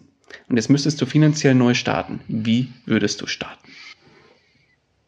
Zwei Möglichkeiten. Mit meinem Wissen, das ich im Bereich der Sammelgeschichten habe, also im Bereich der historischen Wertpapiere oder auch anderer Sammelgegenstände, funktioniert eigentlich in, in allen Bereichen ähnlich, würde ich anfangen, eine Preisdatenbank aufzubauen für das Gebiet, was mich interessiert. Das wäre der erste Schritt, weil das Wissen Macht ist. Das habe ich 2006 angefangen bei mir in der Firma, eine Preisdatenbank zu bauen. Inzwischen habe ich 550.000 Auktionsergebnisse dort drin und jeder im Markt mehr oder minder kommt zu mir, wenn er, wenn er ja eine Preiseinschätzung haben möchte oder bei seltenen Stücken auch wissen möchte, wie selten das die Stücke sind. Und das Ganze funktioniert auch in jedem anderen Markt. Also die Basis ist einfach, sich in diesem Thema auszukennen und in diesem Thema Profi zu sein. Und danach kann man entweder mit Handel oder Auktionsgeschäft beginnen, weil die Kunden finden einen dann schon, wenn gute Stücke angeboten werden und wenn man die guten Stücken vor allem auch fair anbieten kann und wenn man Informationen zu diesen Sachen liefern kann. Die zweite Geschichte ist das, was ich jetzt mit Finanzgeschichten.com eigentlich mache. Ähm, nachdem mir mein Börsen-Know-how ja nicht genommen worden ist, ähm, die Online-Medien bieten heute in perfekter Art und Weise ohne Geld die Möglichkeit nebenbei das weiterzugeben, wo man Know-how hat und wo man Spaß hat. Und da möchte ich eigentlich auch jeden ermuntern, der im Prinzip einen ganz normalen Angestelltenjob hat und einfach sich immer fragt, ja, hm, eigentlich müsste ich was machen. Aber was soll ich denn? Ich kann doch nicht. Ich habe nein, einfach mal überlegen. Man hat ein Hobby, eine Fähigkeit, irgendwas. Das sind so viele Aspekte und es gibt für die verrücktesten Sachen Interessenten. Ja, ähm, zum Beispiel unser Wettbewerber bei den historischen Wertpapieren, der Jörg Benecke, der war absoluter Gegner von dem ganzen Online und so weiter. Und er hat aber richtig Spaß an den offenen Immobilienfonds gehabt. Und er hat unter www.csrealwerte.de hat er einen Blog angefangen. In, der ist ein älter als ich, total überhaupt nicht internetaffin. Der hat sich das dann von einem Jungen einrichten lassen und er hat seine Beiträge dort runtergeklopft und, und der hat äh, die reingestellt. Und er ist im Prinzip inzwischen bei den offenen Immobilienfonds in Abwicklung eigentlich der Profi geworden. Das Thema hat ihm Spaß gemacht. Er hat klar, er hat unternehmerisch vorher schon Erfahrung gehabt. Er hat angefangen, eine eigene Gesellschaft nebenher noch zu gründen, wo auch andere mit rein investiert haben und hat in wenigen Jahren allen Leuten offen sein, sein Wissen gezeigt, hat vor allem auch Feedback bekommen, weil in dem Moment, wo du einen Blog betreibst und, und Informationen nach außen gibst und, und der Community etwas gibst, ist eine Zeit, da gibst du sehr viel der Community. Und irgendwann kommen dann aber auch die Sachen von der Community zurück, weil der eine sieht dort was, der andere sieht dort, oder wenn es auch nur Fragen sind, bringen auf neue Ideen für neue Beiträge etc. Und über die Schiene hat er in sieben, acht Jahren sich ja zu dem führenden Experten bei offenen Immobilienfonds in Abwicklung entwickelt, ja. Und das kann jeder von den Zuhörern machen. Egal was, der eine ist im Maschinenbau aktiv, interessiert sich für irgendeinen Aspekt dort. Es sind so viele Möglichkeiten. Das muss jeder aus seiner eigenen äh, äh Perspektive sehen. Und da lässt sich heute mit genau, ja, de facto null oder mehr oder minder null Kapitaleinsatz mit ein bisschen Zeit, mit ein bisschen Interesse, mit Spaß an der Sache, einfach das machen. Und ich finde einfach immer etwas machen, etwas produzieren, etwas, etwas selbst machen, ist einfach eine Herausforderung. Auch für mich jetzt einfach vor der Kamera zu stehen. Einfach das Ganze, ich hab, äh, bin da mit Sicherheit äh, nicht unbedingt der Talentierteste dafür und, und nicht der geborene Entertainer oder irgendwo. Aber es ist was Neues und es macht Spaß, sich dieser neuen Herausforderung zu stellen zu lernen, weiterzuentwickeln. Ich schaue mir auch YouTube-Videos an ähm, vom, vom Jan Fassbender, so gut YouTube, wo er einfach Tipps gibt. Okay, versuch mal das, versuch mal die Geschichte. Das Problem kannst du damit lösen. Und so entwickelt man sich nacheinander weiter. Und das ist eigentlich, was ich finde, was einfach Spaß macht und was auch einen einfach im Leben jung hält. Einfach sich immer wieder, ja, auch neu zu erfinden und immer wieder neue Sachen auszuprobieren. Sehr schön. Das kann ich nur so, wie du es jetzt gesagt hast, unterschreiben. Und im Zweifel heißt es dann, starte lieber unperfekt als perfekt, weil ansonsten genau, kommst machen. du dann nie. Der entscheidende Punkt ist, machen ist viel geiler als nur lesen, denken, reden, ja. Also. Ganz genau so ist es. Ja, perfekt. Dann, mein Guter, kommen wir auch langsam zum Ende des Interviews. Die Stunde haben wir schon dick geknackt. Abschließend würde ich dich noch fragen, wenn jetzt ein Einsteiger zu dir kommt und sagt, ja, das, was du jetzt hier alles erzählt hast mit dem äh, Investmentideen und so weiter, äh, wie du da investierst, finde ich ja super, super spannend. Ich will morgen oder am besten heute auch noch anfangen, an der Börse mein Geld zu investieren. Welchen Rat kannst du mir denn auf den Weg geben? Was würdest du ihm sagen? Auch hier machen. Und ich habe dazu genau zu dem Thema ein Video gemacht. Und zwar, wie der Einstieg an die Börse gelingt, jeden Monat Dividende kassieren. Und das ist das, was ich eingangs erwähnt habe, diese Faszination der Dividende. Die Idee ist, mach ein Konto bei Trade Republic auf. Ich habe es testweise gemacht. In 14 Minuten war das Konto eröffnet. Dann bin ich hergegangen, für diese Motivationsgeschichte reichen im ersten Schritt 200 Euro. Für 200 Euro kannst du drei Aktien kaufen. Eine Amex, eine Coca-Cola und, und eine Starbucks. Genau, das waren die drei. Amex, Coca-Cola, Starbucks. Damit hast du drei Werte, die in drei verschiedenen Monaten Dividende zahlen. Bei Trade Republic zahlst du 1 Euro Fremdkostenpauschale. Das heißt, für 200 Euro hast du am Ende drei Aktien im Depot und ab dem Zeitpunkt bekommst du jeden Monat Dividende. Und dann passiert vieles von alleine. Das Interessante ist nämlich, dann hast du Skin in the Game. Das heißt, du hast ein ganz anderes Aufmerksamkeitslevel, wenn du investiert bist, als wenn du nur das 27. Buch liest und nie den Weg zum Umsetzen findest. Das Interessante ist, wenn ich es richtig weiß, zum Zeit bei Börse Online, ein Drittel der Leser hat Börse Online Woche für Woche gelesen, ohne je ein Wertpapier oder einen Fonds besessen zu haben. Was also weder eine Aktie noch ein Fonds besessen. Ein Drittel der Leute, weil sie nie in die Gänge gekommen sind, es umzusetzen. Mhm. Und das ist der große Vorteil. Trade Republic ist um Gottes Willen nicht für alles geeignet. Aber um mit kleinem Geld und vor allem mit einem ja, total schlank, mit einer total schlanken App. Ich habe in dem Video gezeigt, wie in weniger als einer Minute der Aktienkauf vonstatten geht. Das ist alles kein Hexenwerk. Das sind vier intuitiv geführte Klicks in der App und schon hast du die Aktie gekauft und bist Aktionär. Das ist heute nicht mehr so, wie ich früher eben äh, zur Bank gespurtet bin und vorher musste ich eh noch von meinem, meinem Vater die Genehmigung alles haben und bis das Depot eröffnet war, da waren ja Wochen rum, ja. Das Ganze geht heute innerhalb von einer Viertelstunde ist das Depot aufgemacht und 200 Euro sollte jeder bereit haben und auch bereit sein zu riskieren. Das sind ja nicht weg, sie sind in drei Aktien investiert, ja. 200 Euro nehmen, umsetzen, starten. Ab dem Zeitpunkt bist du Aktionär. Ab dem Zeitpunkt wirst du bei diesen drei Firmen plötzlich ganz anders ihre Läden, ihre Produkte wahrnehmen. Das ist im Übrigen bei meiner Tochter damals passiert, als sie Coca-Cola-Aktien gekauft hat von dem Taschengeld. Die hat dann nämlich plötzlich angefangen und festgestellt, Moment mal, das Mineralwasser, was wir hier haben, das ist ja auch von Coca-Cola. Oder das ist auch von Coca-Cola. Es fängt plötzlich, oder es, es ändert sich deine Aufmerksamkeit. Du gehst anders durch Leben. Und genauso ist es im Prinzip mit allen börsenrelevanten Themen. Du fragst dich dann, warum wird die Kapitalertragssteuer abgezogen? Okay, da gibt es den Freistellungsauftrag. Wie reiche ich den Freistellungsauftrag ein? Das wird komplett anders verinnerlicht, wenn du das dann machen musst, als wenn du es zum siebten Mal in einem Buch liest, ja, und den Freistellungsauftrag kann man optimieren und mit der Geschichte und so weiter. Und es gibt dann verschiedene Verrechnungstöpfe und so weiter. Alles graue Theorie, die, ich finde Bücher nicht schlecht. Bücher sind ganz wichtig und ganz gut. Aber begleitend zu dem, was man selbst macht. Und darum, wenn jemand noch nicht investiert hat, Jetzt ist eure Chance in Summe in weniger als einer Stunde habt ihr das Ganze umgesetzt, habt einen ersten Schritt gemacht und in weniger als einer Stunde seid ihr Aktionär und ab da seid ihr ganz anders mit Interesse bei dem Thema nochmal dabei und werdet die entscheidenden Fragen im Prinzip stellen und ohne ewigen Theorieballast.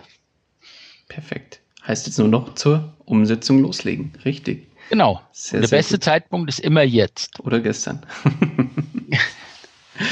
nee, super. Matthias, ich danke dir ganz, ganz herzlich für dieses wirklich tolle Interview, für den ganz äh, ja, unfassbar tollen Input, den du hier gelassen hast. Ja, und freue mich, wenn wir noch ein zweites hinkriegen zum Thema historische Wertpapiere.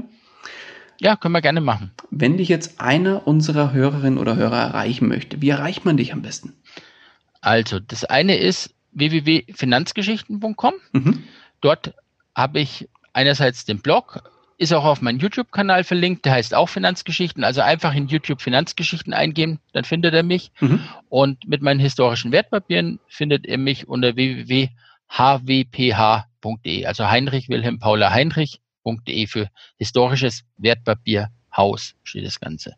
Perfekt. Verlinken wir alles in den Shownotes, dann finden alle, die zu dir finden möchten, auch hin. Und ja, wie gesagt, von meiner Seite nochmal ganz, ganz lieben Dank. Was ich bei dir sehr, so, sehr, was ich bei dir sehr, sehr faszinierend fand, ist, dass du ja eigentlich noch sehr genau wusstest, was in welchem Jahr und zu welcher Zeit wie passiert ist. Das diese, diese Eigenschaft ist mir leider nicht gegeben worden. Meiner Frau ist sie wiederum gegeben worden. Die kann auch noch sagen, was vor vier Jahren an dem 17. Juni passiert ist, was da für ein Wetter war und äh, unfassbar. Also das, äh, diese Eigenschaft. Das hängt auch viel mit Emotionen zusammen. Ja. Wenn du solche Sachen, wie du sie emotional, glaube ich, erlebt hast. Und wenn man Sachen mit Emotionen erlebt, dann, dann behält man sie länger. Das ist sehr gut möglich, aber ich glaube, auch mit Emotionen kriege ich das nicht so gut hin wie du und meine Frau. Also da vollster Respekt von meiner Seite. Danke. Und ja, wie gesagt, ich freue mich auf unser zweites Gespräch, wenn wir das demnächst nochmal irgendwann hinkriegen zum Thema historische jo, Wertpapiere. Gerne. Und von meiner Seite bleibt eigentlich nicht mehr viel zu sagen, außer ganz, ganz lieben Dank nochmal für deine Zeit und den Input und die letzten Worte des Interviews, die gebühren dir. Ja, der entscheidende Punkt ist machen. Wenn ihr noch nicht an der Börse aktiv seid, fangt jetzt an. Es ist nie der falsche Zeitpunkt. Einfach jetzt beginnen, Erfahrungen sammeln und ihr werdet sehen, wenn ihr in 10, 15 oder 20 Jahren dann vielleicht mal an dieses Interview zurückdenkt, dass das euer Startpunkt war, dann würde es mich freuen. Dann haben wir heute mit dem Interview viel erreicht. Wunderbares Schlusswort. Matthias, ich danke dir. Mach's gut. Jo, danke auch. Tschüss. Ciao, ciao. Das war es auch schon wieder mit dieser Podcast-Folge. Ich danke dir ganz herzlich fürs Zuhören. Wenn dir der Investor Stories Podcast gefallen hat, dann freue ich mich darüber, wenn du mir eine Bewertung bei iTunes hinterlässt. Das Ganze dauert keine zwei Minuten, jedoch unterstützt du damit mich und meine Arbeit für den Podcast. Außerdem möchte ich dich herzlich einladen, dich der Investor Stories Community über Facebook anzuschließen. Vernetze dich dort mit Gleichgesinnten, tausche dich mit anderen Menschen, die ebenso die Verantwortung für ihre Finanzen selbst übernommen haben, aus und profitiere vom Know-how vieler erfahrener Investoren. Neben dem aktiven Austausch erwarten dich regelmäßige Community-Aktionen, Gewinnspiele und noch vieles mehr. Den Weg zur Community findest du über www.investor-stories.de slash community. Ich freue mich, wenn du auch beim nächsten Mal wieder mit dabei bist. In dem Sinne, alles Gute und habe die Ehre, dein Daniel.